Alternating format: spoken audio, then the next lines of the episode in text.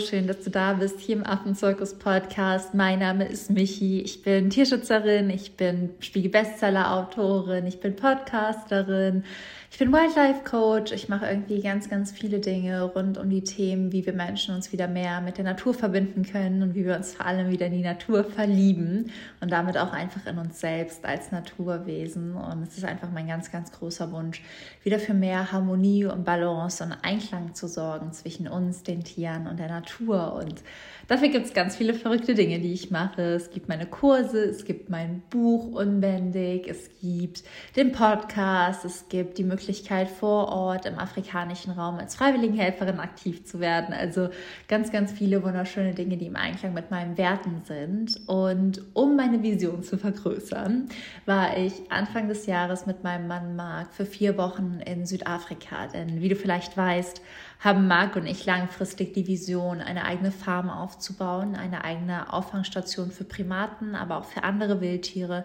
die notgeraten sind, die vom Schwarzmarkt kommen, die vielleicht in Autounfälle verwickelt waren, die fälschlicherweise als Haustier gehalten wurden. Und wir möchten diese Tiere retten und ihnen wieder ein Leben in Freiheit schenken. Und da das ein ganz schöner Klopper an Vision ist, wenn man das mal so sagen darf, also ein riesen, riesengroßes Projekt, waren wir, wie gesagt, vier Wochen vor Ort, um uns mit verschiedenen Menschen und Leuten zu treffen, auszutauschen, Grundstücke, Farmen, aber auch Projekte zu besichtigen.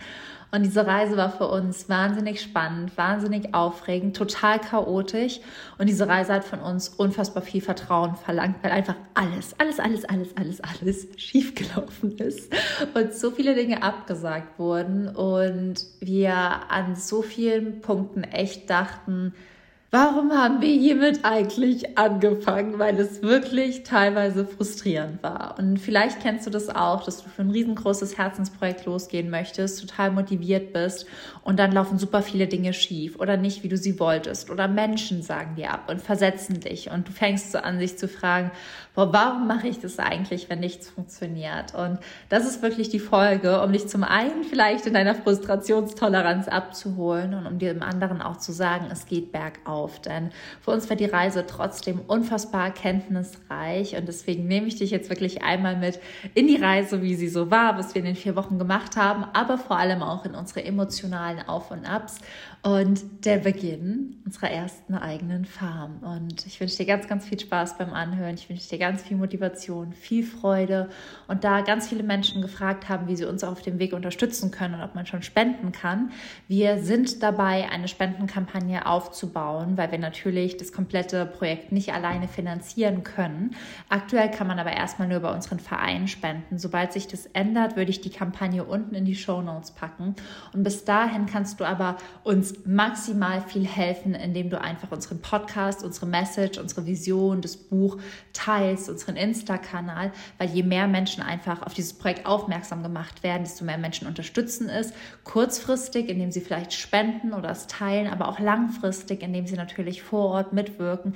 Denn auf unserer zukünftigen Farm wird es natürlich auch freiwilligen Helfer und Helferinnen geben. Deswegen das Aller, Allerwichtigste für uns um dieses Projekt anzugehen und um dieses Projekt mit dir und euch als Community bewältigen zu können, ist wirklich Reichweite und Zusammenhalt. Und ja, Falls du uns unterstützen willst, kannst du es wirklich mit ganz, ganz kleinen Dingen machen, wie die Folge zu teilen, wie den Podcast zu bewerten, anderen Menschen davon zu erzählen und wenn du möchtest, natürlich auch aktuell über den Verein zu spenden und sobald die Crowdfunding-Kampagne für unser Riesenbaby startet, dann natürlich auch da das Ganze teilen. Und genau, das einmal vorweg, weil so viele nachgefragt haben. Und jetzt hüpfen wir gemeinsam in die chaotische Reise in Südafrika.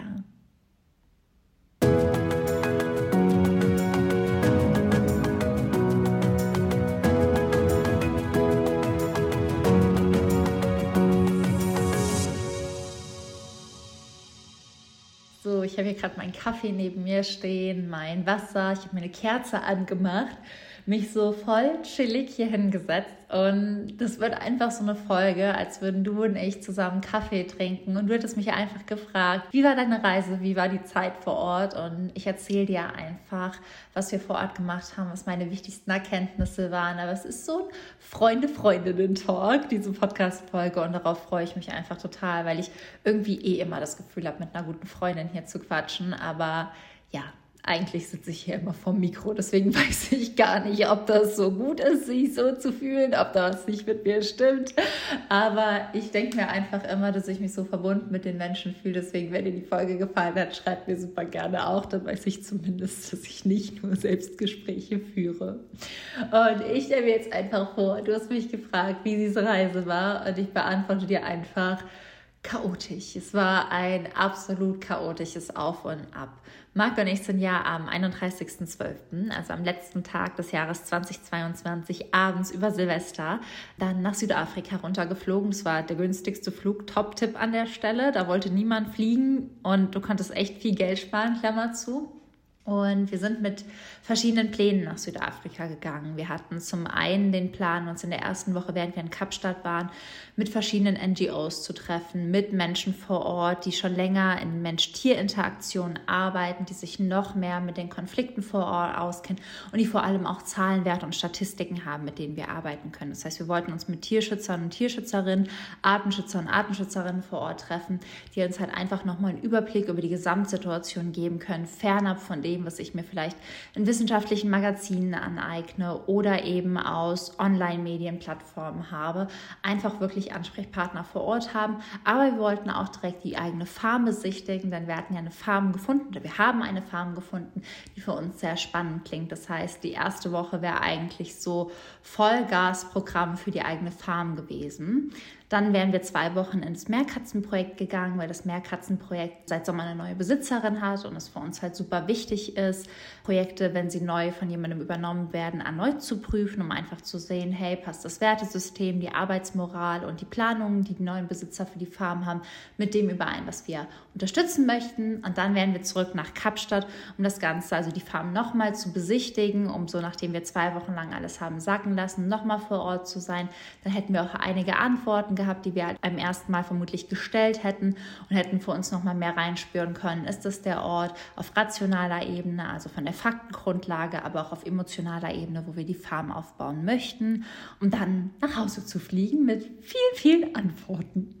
Und es ging alles so perfekt, aber so ist es nicht gelaufen. Denn Marc und ich kamen dann am 1.1. in Südafrika in Kapstadt an und bis dahin hatte uns einfach noch niemand, obwohl wir uns Monate und Wochen im Voraus angefangen haben, mit den Leuten auseinanderzusetzen, unsere Termine bestätigt.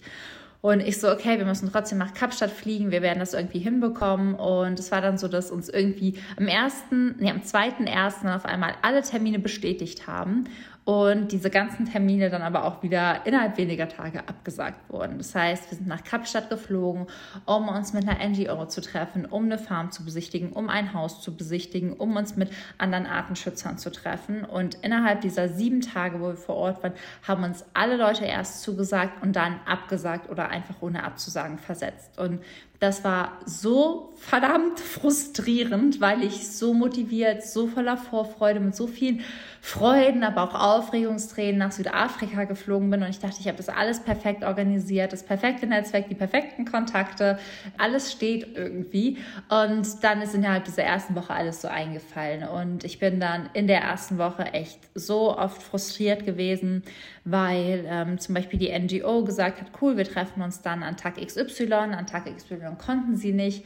Dann haben wir extra unsere Touren, die wir vor Ort gebucht hatten, abgesagt, Termine verlegt, um uns am nächsten Tag mit ihnen zu treffen. Dann kamen sie einfach nicht zum Meeting. Es war so frustrierend. Dann war es einfach so, dass wir die Farm besichtigen sollten, aber an dem Tag, wo wir die Farm besichtigen sollen, sich die Besitzerin, weil sie sehr, sehr alt ist, irgendwie nicht mehr beim Makler gemeldet hat und die Termine werden morgens nochmal abgesprochen, damit man dann nicht einfach auftaucht und vorbereitet, vor allem weil es eine alte Dame ist. Und dann hat die sich einfach nicht mehr zurückgemeldet und dann so, ja, wir können die Farm nicht besuchen. Und ich so, oh Gott, warum? Und wenn wir die Farm nicht besuchen, weil es eine zweistündige Fahrt waren, konnten wir das Haus an dem Tag auch nicht besuchen und haben dann nach einem anderen Tag gefragt und haben die beiden Termine nicht mehr übereinander gepasst.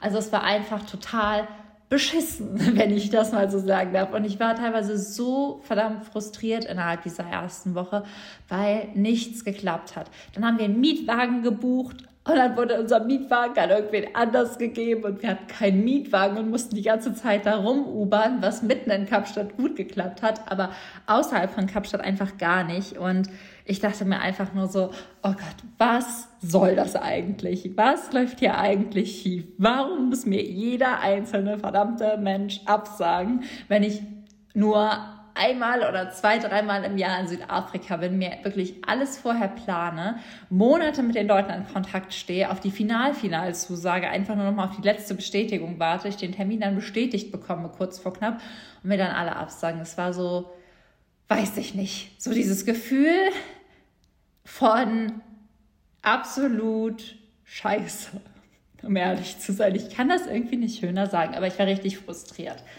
Ähm, Marc und ich haben dann zwar das Beste noch aus der ersten Woche Kapstadt gemacht. Also wir haben dann für uns, sind wir nach Scarborough gegangen, hatten eine super schöne Unterkunft, haben viel Zeit am Strand verbracht, was natürlich alles super schön war. Aber ich habe da ein Buch gelesen vor Ort über mir die Wolke.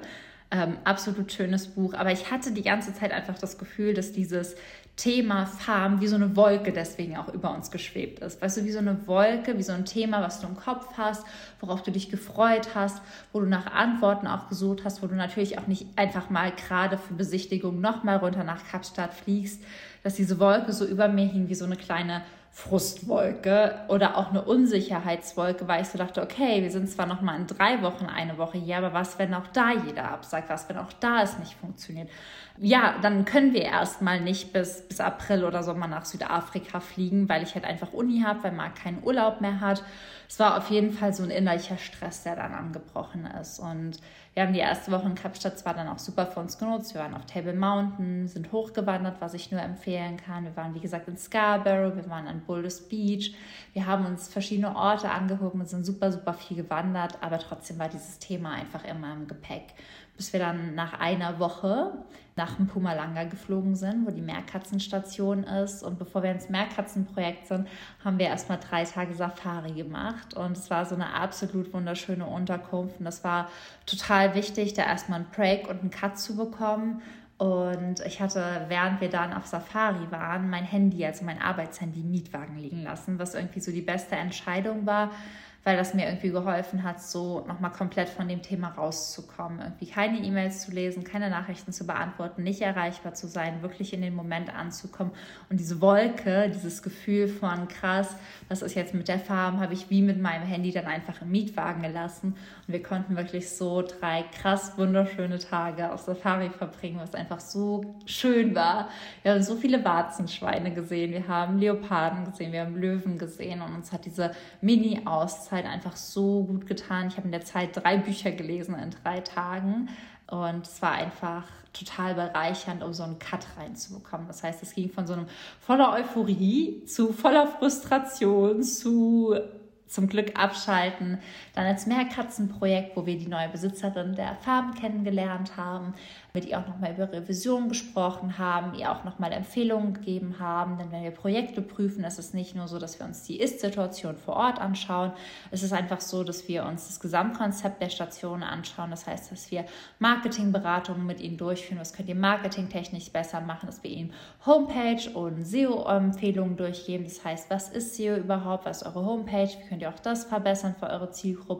Dass wir aber auch einfach uns nochmal vor Ort angucken, wie ist das Gesamtkonzept für Freiwillige Freiwilligen helfen, was ist da zu verbessern, aber eben vor allem auch für die Tiere. Das heißt, wie nachhaltig ist das Projekt, welche Dinge können hier verbessert werden, um dann wirklich so eine ganzheitliche Empfehlung für Projekte zu machen, was verbessert werden kann, aber für uns auch eine ganzheitliche Analyse, wie können wir die Projekte unterstützen, was darf sich hier noch verbessern und möchten wir das Projekt so, wie es ist und mit dem Potenzial, was es hat, einfach weiterhin unterstützen, weil wir wirklich nur seriöse, nachhaltige Projekte fördern möchten. Und das ist wirklich ja, das A und O unserer Arbeit, aber einfach nicht selbstverständlich, denn ich bin damals, wie du vielleicht weißt, in absoluten Scheinprojekten gelandet, Breeding Farm, also Zuchtprojekte für Wildtiere. Ich hatte damit die schlimmsten Tage meines Lebens und für uns ist es einfach super wichtig, dass unsere freiwilligen Helfenden, wenn sie in unsere Projekte kommen, einfach wundervolle Erfahrungen machen und dass es für sie wie selbstverständlich ist, dass sie eine krasse, wunderschöne Zeit vor Ort haben, auch wenn es das wirklich nicht ist, weil mehr als die Hälfte aller freiwilligen Projekte sind wirklich nicht seriös.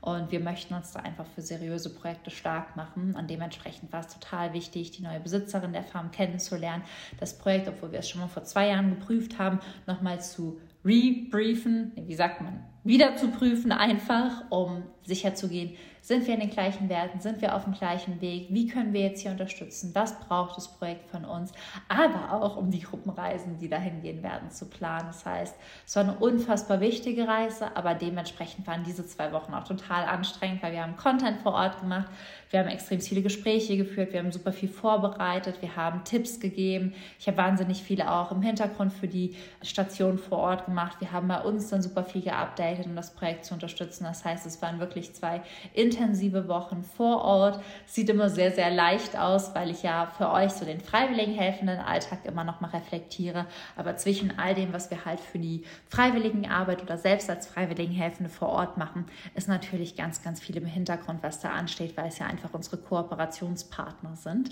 Das heißt, so war die zweite Woche. Mal so auf reiner Faktenebene, auf reiner emotionaler Ebene. Da kann ich auch ein bisschen mehr lachen und schwärmen, weil es einfach so schön, weil es gibt so drei Primaten in meinem Leben, die mich so krass tief in meinem Herzen berührt haben, dass wenn ich an sie denke, ich wirklich wie Tränen in die Augen bekomme. Und das ist natürlich Barney Barneys Geschichte kennst du aus Unbändig, den, den ersten Primaten, den ich aufziehen durfte.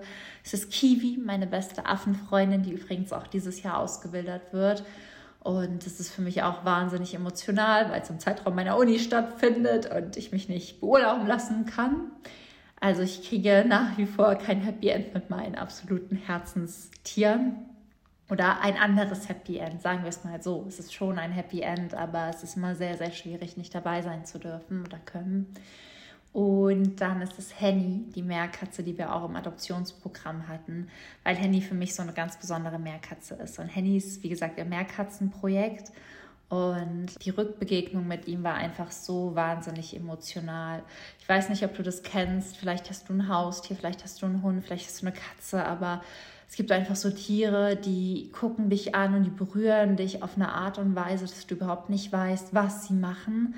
Aber alles in dir fühlt sich einfach angesprochen, alles in dir erfüllt sich mit Liebe. Und das ist eben so krass bei diesen drei Tieren, also allgemein in meiner Arbeit mit den Tieren, aber vor allem bei den dreien. Und ich habe Henny wieder gesehen, ich hatte so Tränen in den Augen, weil Henny hatte einen chaotischen Eingliederungsprozess, was daran liegt, dass er eine Hormonstörung hat was wir jetzt rausgefunden haben.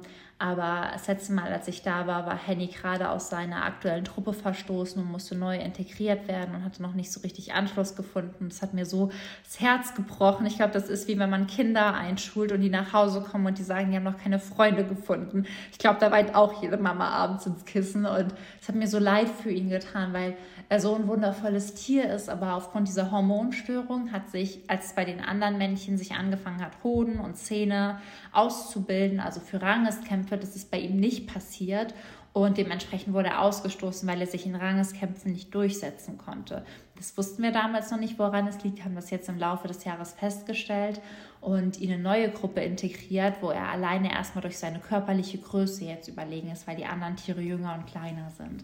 Und ihn wiederzusehen, wie er so ein bisschen als Boss durch das Semi-Wild-Gehege stiefelt und endlich integriert und endlich angenommen ist und endlich dazugehört und so seine Truppe gefunden hat, war so für mich so, ja, da ging es mir, da ging mir das Herz auf eine ganz andere Art und Weise auf, weil man schon so extrem mit all seinen Tieren mitlebt und mitfühlt. Und auch wenn ich jetzt daran denke, habe ich halt wieder Tränen in den Augen, weil das so krass emotional ist, weil man sich ja nicht mehr für diese Tiere als Freiheit wünscht und es einfach verschiedene Faktoren gibt. Und ich letztes Jahr auch einfach so Sorge hatte, hey, schafft er das? Schafft er es zurück in die Freiheit. Es ist nicht selbstverständlich, dass es alle Tiere zurück in die Freiheit schaffen.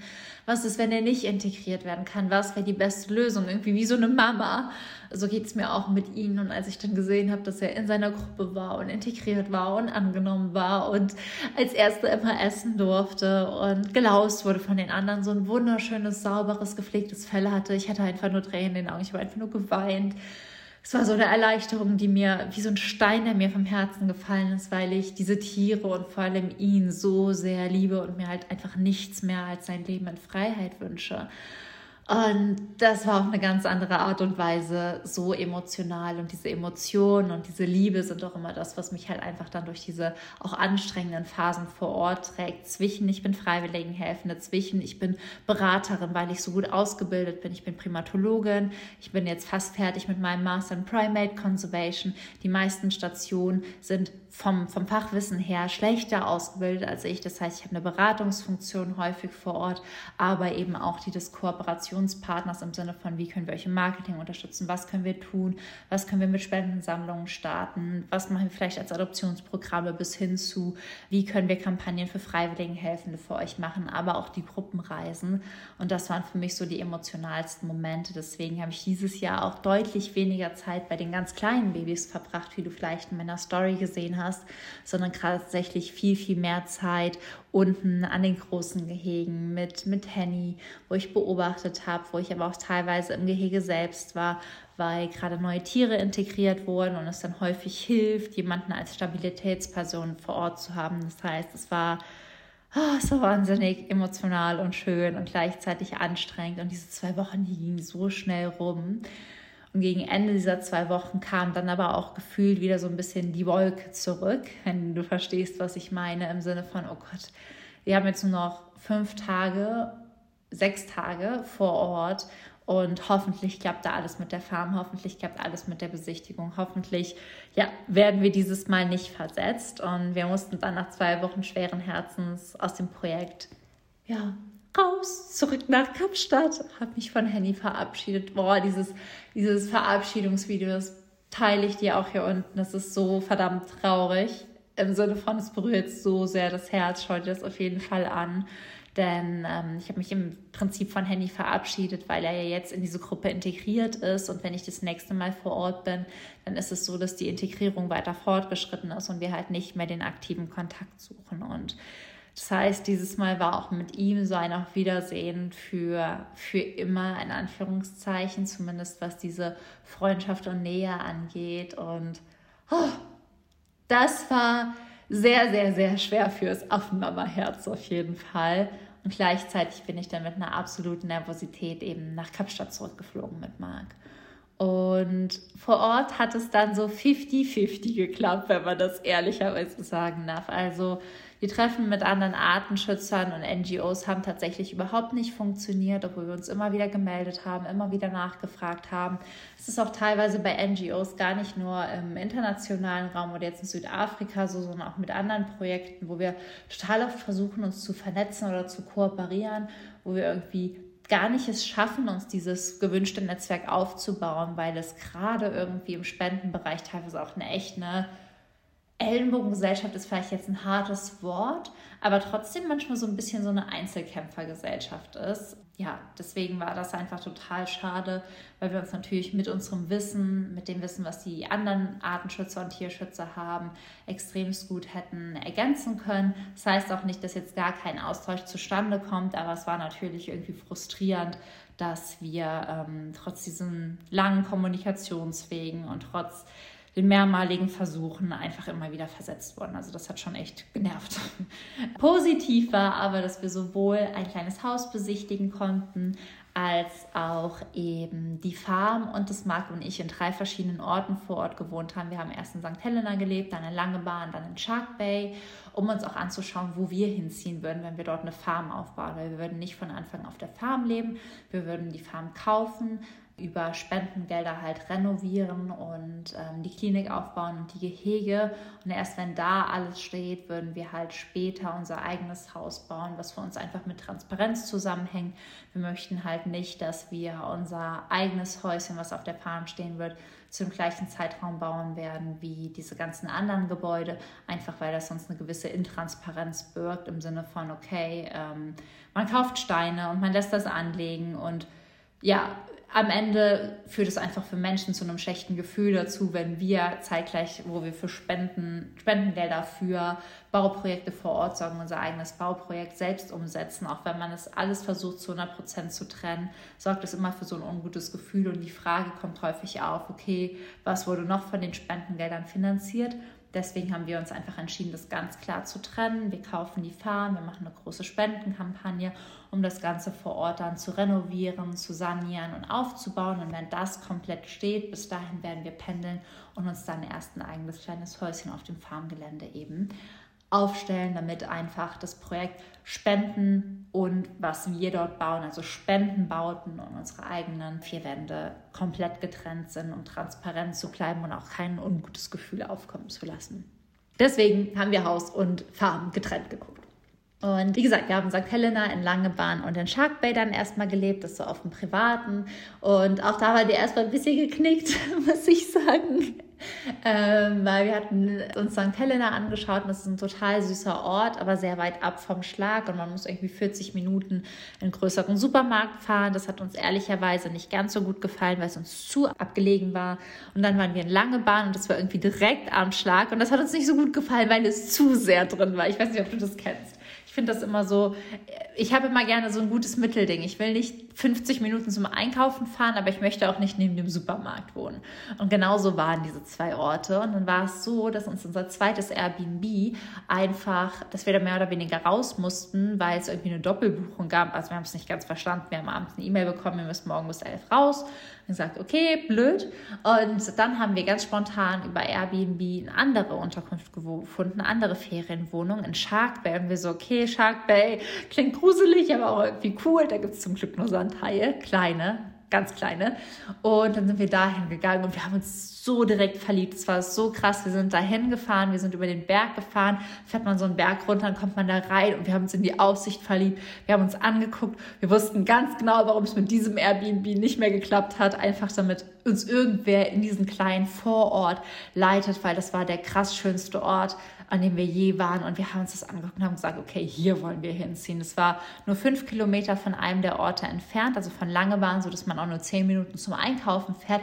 Aber es hatte so ein anderes Flair, so ein anderes Feeling, direkt am Meer. Wir haben so Tränen in den Augen gehabt direkt daneben ist ein Nationalpark zum Spazieren, zum Wandern, zum Mountainbiken. Also es war so krass, dass wir gesagt haben, wow, das ist der perfekte Ort. Das heißt, alles, was da erstmal schief gelaufen ist, hat sich am Ende zum Guten gewendet, weil wir endlich einen Ort gefunden haben, wo wir so wissen, okay, die ersten zwei, drei Jahre, bevor es auch für uns auf die Farm dann geht, haben wir ein wunderschönes Zuhause gefunden. Das hat uns sehr, sehr glücklich gemacht und jetzt äh, sind wir schon die ganze Zeit am Schwärmen und am Gucken und äh, ja, wir sind tief verliebt in diesen Ort. Es war einfach so krass wunderschön. Das heißt, unser Anfangszuhause für zu Ort haben wir gefunden und schauen jetzt da, ob wir da ein kleines Häuschen finden können oder wie wir es da machen. Aber es ist auf jeden Fall fantastisch und wunder, wunder, wunderschön. Das zum privaten Teil. Und dann gab es ja aber auch noch das wichtigste Projekt, das große Projekt, die eigene Farm. Und wir sind dieses Mal zum ersten, ersten, ersten Mal eine eigene Farm besichtigen gegangen mit sieben Milliarden Fragen im Gepäck. Und das war unfassbar aufregend. Also bei Marc und mir, die Besichtigung der Farm hat dann auch geklappt, haben die Nerven tatsächlich erstmal blank gelegen am Morgen. Wir waren hochemotional, total nervös weil wir so dachten, krass, jetzt geht's wirklich los. Und ich weiß nicht, ob du das kennst. Man spricht immer von etwas und man träumt von etwas, aber in dem Moment, wo man den ersten Schritt geht, fühlt sich alles nochmal ganz anders an. Und in dem Moment, das war so für uns so, okay, wir machen das jetzt wirklich. Bis dahin haben wir ja nur davon geträumt. Und träumen ist viel leichter als machen. Und als wir dann wirklich da im Auto saßen und dahin sind, es hat im ganzen Körper gekribbelt. Ich war aufgeregt, ich war vorfreudig, ich war nervös, ich hatte Angst ich war, ich habe mich so unerfahren gefühlt und gleichzeitig dachte ich, ich muss jetzt so professionell wirken und ich darf nichts vergessen und es war eine sehr, sehr, sehr, sehr aufregende Fahrt. Ich habe dann auf der Fahrt vor Aufregung ganz viele Fragen von euch auf Instagram beantwortet, um mich abzulenken, um ehrlich zu sein, weil ich es emotional nicht ausgehalten habe. Ich hing so am seidenen Faden. Und wir sind dann ähm, zur Farm gefahren, die war ein bisschen abgelegen im Inland. Und als wir dort angekommen sind, war es einfach so, okay, krass. Und wir sind da ausgestiegen. Die Farm sah tatsächlich auch aus wie auf den Bildern, haben die alte Frau kennengelernt, die das Gebäude gehört hat und haben uns einmal alles angeschaut. Und es war halt wirklich so, dass es so Dinge gab, wo wir einfach nur dachten, krass, das passt zu 100 Prozent. Und es gab auch wirklich so Dinge, wo wir sagten, boah, krass, das passt eigentlich gar nicht.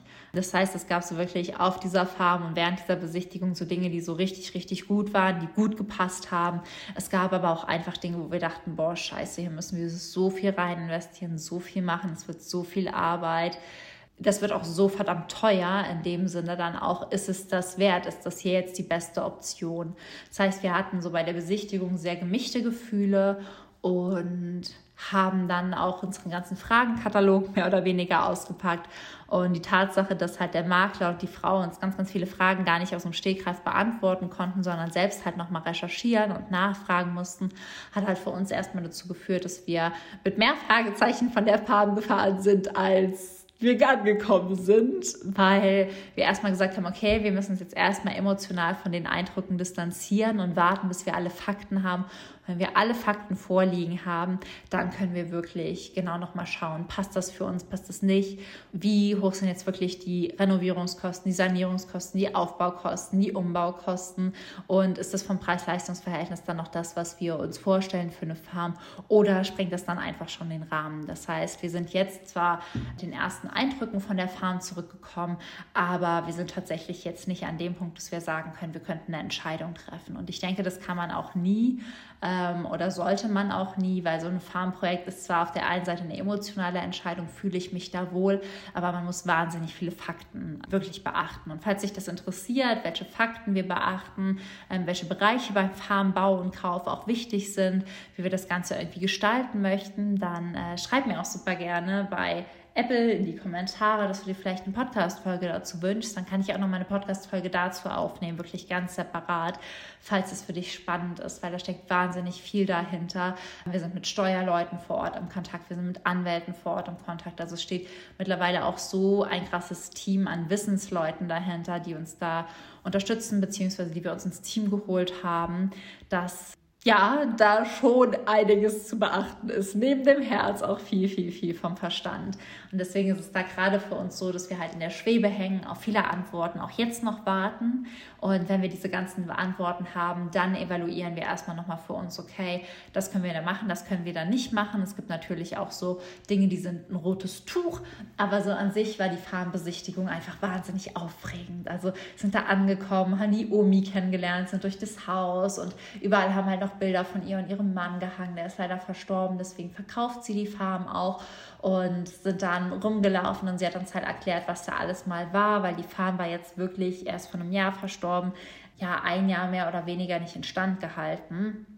Das heißt, es ist überall auch alles so ein bisschen hochgewuchert und gewachsen und hat dann erklärt, wie sie da hingegangen sind und dass es gar nichts gab und wo sie zuerst gewohnt haben. Es war einfach total schön, diese Geschichten dieser alten Frau zu hören und auch zu sehen, wie sie da mit ihrem Mann was aufgebaut hat. Wir mussten dann immer so ein bisschen schmunzeln, weil wir uns dann wie so ein junges Paar gefühlt haben, was vielleicht selbst irgendwann mal in, in 60 Jahren über diese Farm geht und dann kommen die Tierschützerinnen und Tierschützer der neuen Generation und wir gehen mit jemandem darüber, dem wir die Farm Farm übergeben oder vielleicht Kindern, wenn man selbst Kinder haben möchte. Wissen wir übrigens nicht. Ist eine der meistgestelltesten Fragen auf Instagram. Antwort folgt im Podcast. Wissen wir nicht. Ist für uns weder ein Must-Have noch für ein No-Go. Wir haben uns dann so vorgestellt, krass, wenn wir irgendwie hier in, in 50, 60 Jahren mit jemandem gehen würden und so erzählen würden, wie wir angefangen haben, das aufzubauen, unser Herzensprojekt in die Hände von jüngeren Leuten geben, die ihr Wissen, die ihren Einfluss mit reinfließen lassen, um ein noch wunderschöneres, größeres und besseres Projekt rauszumachen. Da mussten wir mal total uns angrinsen und schmunzeln und oh, es war ganz süß. Ähm, ja, und gleichzeitig hat man auch ehrlicherweise gesehen, dass da die letzten zehn Jahre nichts gemacht wurde, teilweise an manchen Ecken und Enden, weil viel echt nicht mehr in Schuss war oder angefangen wurde zu bauen, nicht zu Ende gemacht wurde. Das heißt, wir sind dann so rübergegangen, wir waren so fasziniert von der Frau, aber haben auch über manchen Ecken gedacht, boah Gott, das wird so eine Arbeit. Haben dann Wasser- und Bodenproben geholt, sind auch nochmal für uns alleine über die Farm gegangen, haben ein paar wenige Eindrücke filmen dürfen. Wir durften halt nicht alles vor Ort filmen, was ich auch verstehen kann, haben auch eine Drohnenaufnahme gemacht und wir gucken jetzt auch, wie wir dieses ganze Format für euch bereitstellen, dass ihr nicht nur, sag ich mal, über den Podcast mitgenommen werden könntet, sondern vielleicht auch in Form von einer YouTube-Serie Serie, wo wir euch wirklich von Anfang bis Ende mitnehmen. Und falls das für dich spannend ist, lass uns das auch super gerne wissen und folgt uns auch schon mal auf YouTube, damit, wenn wir loslegen mit dem Format, wie auch immer es sein wird, du auch da nichts verpasst. Und ja, das war so die Südafrika-Reise. Das waren so unsere Erkenntnisse. Es war verrückt, es war krass. Wir sind dann wirklich dann heimgeflogen und ich bin jetzt auch erst einen Tag daheim. Also ich bin gestern heimgekommen. Klingt jetzt irgendwie schon alles so lange her. Aber ja, wir sind so heimgefahren, als wir zurück nach Kapstadt Flughafen sind. Und wir waren auf der einen Seite trotzdem am Ende so zufrieden, weil die schönste Erkenntnis für uns war halt einfach, dass sich diese Region für uns wie zu Hause anfühlt, dass wir da einen Vorort gefunden haben, in dem wir uns vorstellen können, vorübergehend zu leben, dass wir uns allgemein sehr gut vorstellen können, da zu leben. Und so diese, diese Erkenntnis, krass, es geht jetzt los. Und wir haben die ersten Schritte gemacht. Und auch wenn die ersten Schritte anders waren als erwartet, was es eigentlich immer ist, gehen wir gerade los. Und das war so eine Erkenntnis, als wir auf dem Rückweg waren nach Kapstadt an Flughafen, die uns beide, glaube ich, als Personen und als Persönlichkeiten total geflecht hat, weil wir haben irgendwie vor zwei Jahren, wir haben vor drei Jahren insgesamt angefangen und dann vor zwei Jahren habe ich irgendwie das erste Mal in einem Interview gesagt, als sich Leute, mich Leute fragten, wo sehen sie sich in zehn Jahren? Und ich so auf meiner eigenen Farm.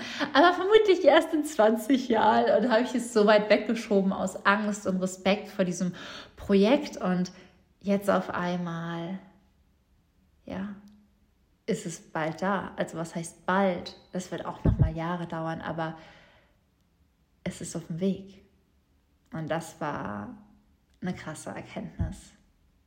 Und das hat mich sehr berührt, mir sehr viel Angst gemacht und gleichzeitig war es wie so, wie so der Beginn eines riesengroßen neuen Kapitels. Und ich habe jetzt auch, als wir gestern heimgekommen sind, meinen Laptop rausgeholt. Ich habe schon viele Bücher geschrieben, nur erst eins veröffentlicht. Aber Buch Nummer zwei ist auf dem Weg. Buch Nummer zwei ist ja, wie Marc das erste Mal nach Afrika nach Südafrika mit mir gereist ist und in die Welt der Tiere eingetaucht ist. Und ich habe gestern meinen Laptop geöffnet, ein neues Word-Dokument angefangen und einfach angefangen zu tippen und dachte, krass, das ist das nächste Kapitel, das ist das dritte Buch in der Reihe. Wie erste Buch, wie Michi zu den Affen gefunden hat, das zweite Buch, wie ich Marc zu den Affen geführt hat und die Affen ja, uns als Paar total verändert haben und drittes Buch, wie es dann für uns wirklich nach Südafrika ging. Und ich dokumentiere diesen Weg und diese Reise immer für mich, aber auch als Inspiration. Und ich bin irgendwie total gespannt, wie viele Bücher das Leben noch schreibt. Aber es hat sich so richtig wie ein neues Kapitel angefühlt. Und das war so ganz, ganz, ganz bewegend und gleichzeitig so voller Ehrfurcht, dass ich überhaupt nicht wusste, wie ich damit umgehen sollte. Aber ich werde all meine Emotionen in Buch Nummer drei oder was, wie viele Bücher auch immer dazwischen rauskommen werden, verarbeiten, dich da auch viel mitnehmen. Und ja, in alle Höhen und Tiefen, in alle Frustrationen, in jedes Mal, wo ich Scheiße denke und in jedes Mal, wo ich vor Freude tanze. Aber auch jetzt, wenn ich gerade so mit dir reflektiert habe, fühle ich mich gerade einfach nur ultra, ultra ehrfürchtig. Ich gucke mich in diesem Büro um, ich reflektiere zurück. Ich denke so krass, vor drei Jahren habe ich gesagt, ich will eine Organisation gründen. Und drei Jahre später habe ich die Farm besucht und in drei Jahren von heute werde ich auf meiner Farm wohnen. Und ja, es beginnt alles mit dem ersten Schritt und der Entscheidung, den eigenen Träumen mal Raum zu geben und der Entscheidung, mutigerweise einmal dem Herzen zu folgen und dann kann alles wahr werden. Und ja, dann sitzt man da und ist sehr geflecht vom eigenen Leben. Aber auch manchmal frustriert. um jetzt nicht zu sehr in mein eigenes Staunen zu verfallen. Sonst, sonst ist hier nur noch Pause, Pause, Pause, Pause, Pause, weil ich meine Vision Door anstarre und den Mund aufstehen habe und irgendwie denke, krass, was alles wahr wurde.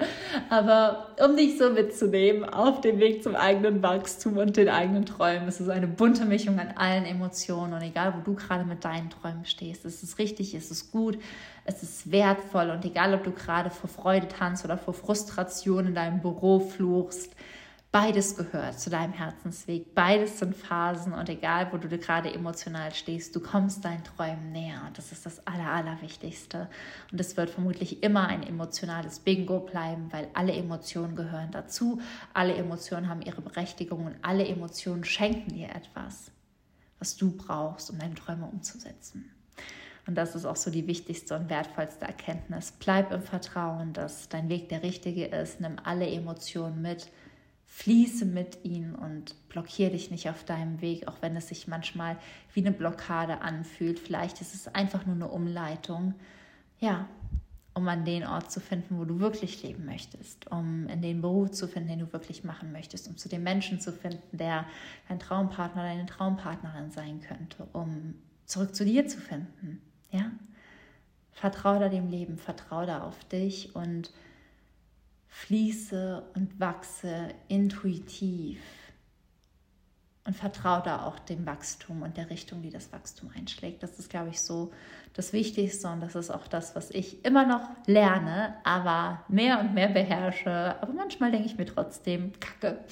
Und das ist auch gut so. Das ist in Ordnung. Das darf man, denke ich, auch. Auch das gehört zu den Emotionen dazu. Und ich hoffe, dass dich die Folge inspiriert hat. Ich hoffe, dass dich die Folge motiviert hat. Falls dir der Podcast gefällt, dann lass mir super gerne eine 5-Sterne-Bewertung auf iTunes da. Es unterstützt uns total.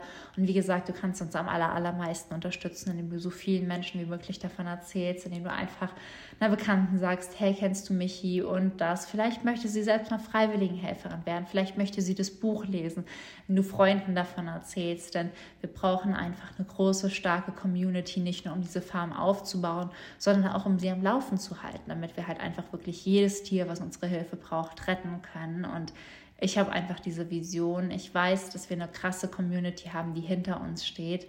Und es dürfen einfach nur noch mehr Menschen sich dieser Vision anschließen und aus dieser Vision heraus auch ihre eigenen Wünsche und Träume erfüllen.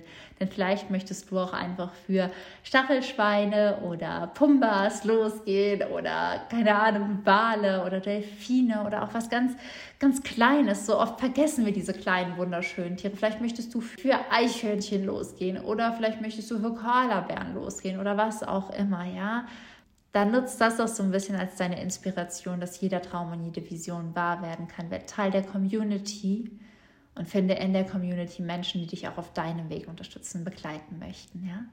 Nutzt das also auch für dich und ja, das war's von meiner Seite. Jetzt habe ich lang genug gequasselt.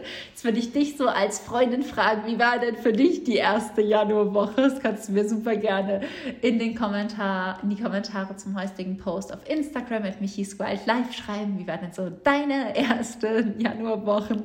Bin ich mal total gespannt, ob es bei dir auch so chaotisch, frustrierend und wunderschön war. Und ansonsten hören wir uns nächste Woche Mittwoch wieder. Bis dahin, halt die Ohren steif, glaub an dich, folge deinem Herzen sei frech wie ein Affe und keep yourself wild, deine Michi.